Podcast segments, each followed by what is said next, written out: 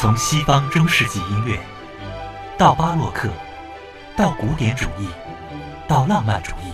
直至现代音乐，非同凡响，邀您一同感受殿堂音乐的华美。听，听聆听古典。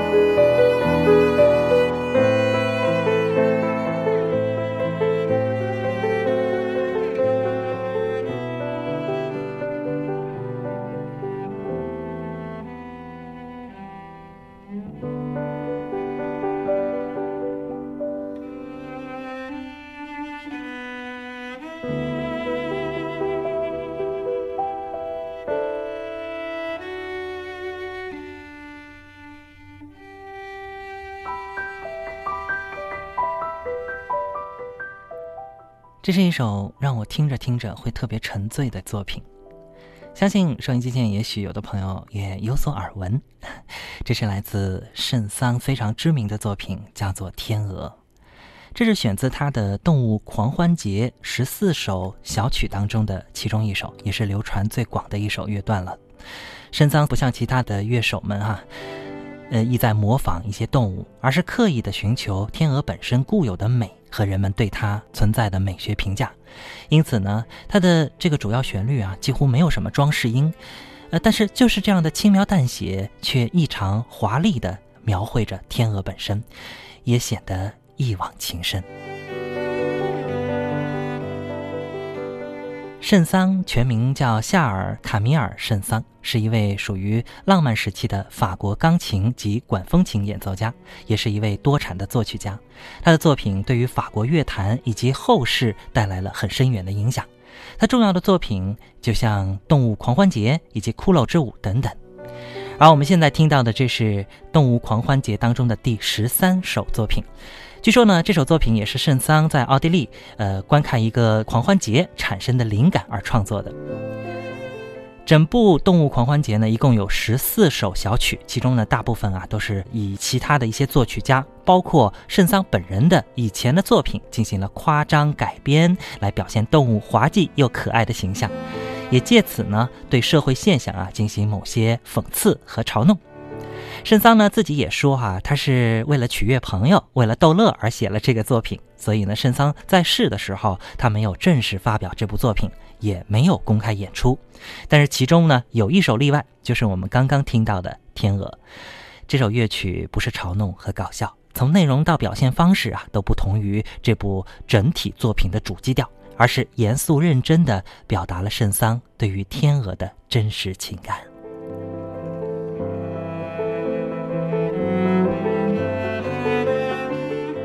也许收音机前有的朋友还接触过一种芭蕾舞蹈，叫做《天鹅之死》。没错，俄罗斯的芭蕾舞艺术家以这样一首作品啊，创作了著名的芭蕾舞小品《天鹅之死》，当中全曲使用了圣桑的这首《天鹅》，结尾的部分呢是天鹅的死亡，似乎啊也是与音乐的结尾非常的贴切，不失是一种创新和意境。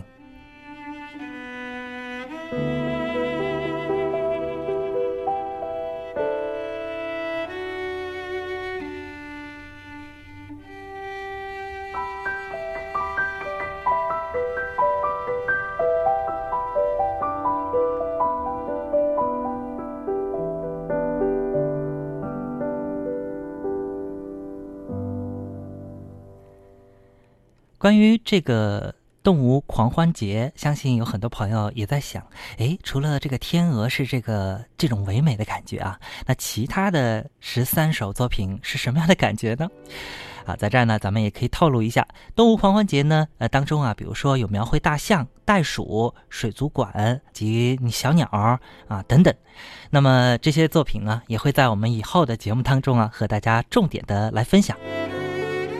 这位法国作曲家圣桑可以说呢，一生也是创作了非常多的精彩的作品。这在我们以后的聆听古典当中呢，也会和大家呃挑出一些啊非常具有代表性的作品呢，和大家共同来感受。其实听古典真的没有您想的那么的可怕啊，或者说对有些朋友来说有点恐怖啊，觉得哎呀古典这东西太老掉牙了，太久远了，不适合现代人听。但是当你真正的用自己的心灵和音乐发生碰撞的时候，这种古典会真的会给你很多的想象力，一种难以言表的一种内心的共鸣。好，关于聆听古典更多的内容，会在我们以后的节目当中和大家一一的来分享。在节目的尾声呢，我们不妨来找一段动物狂欢节当中来描写其他动物的作品啊，大家呢也不妨可以想象一下，这描绘的是一种什么动物呢？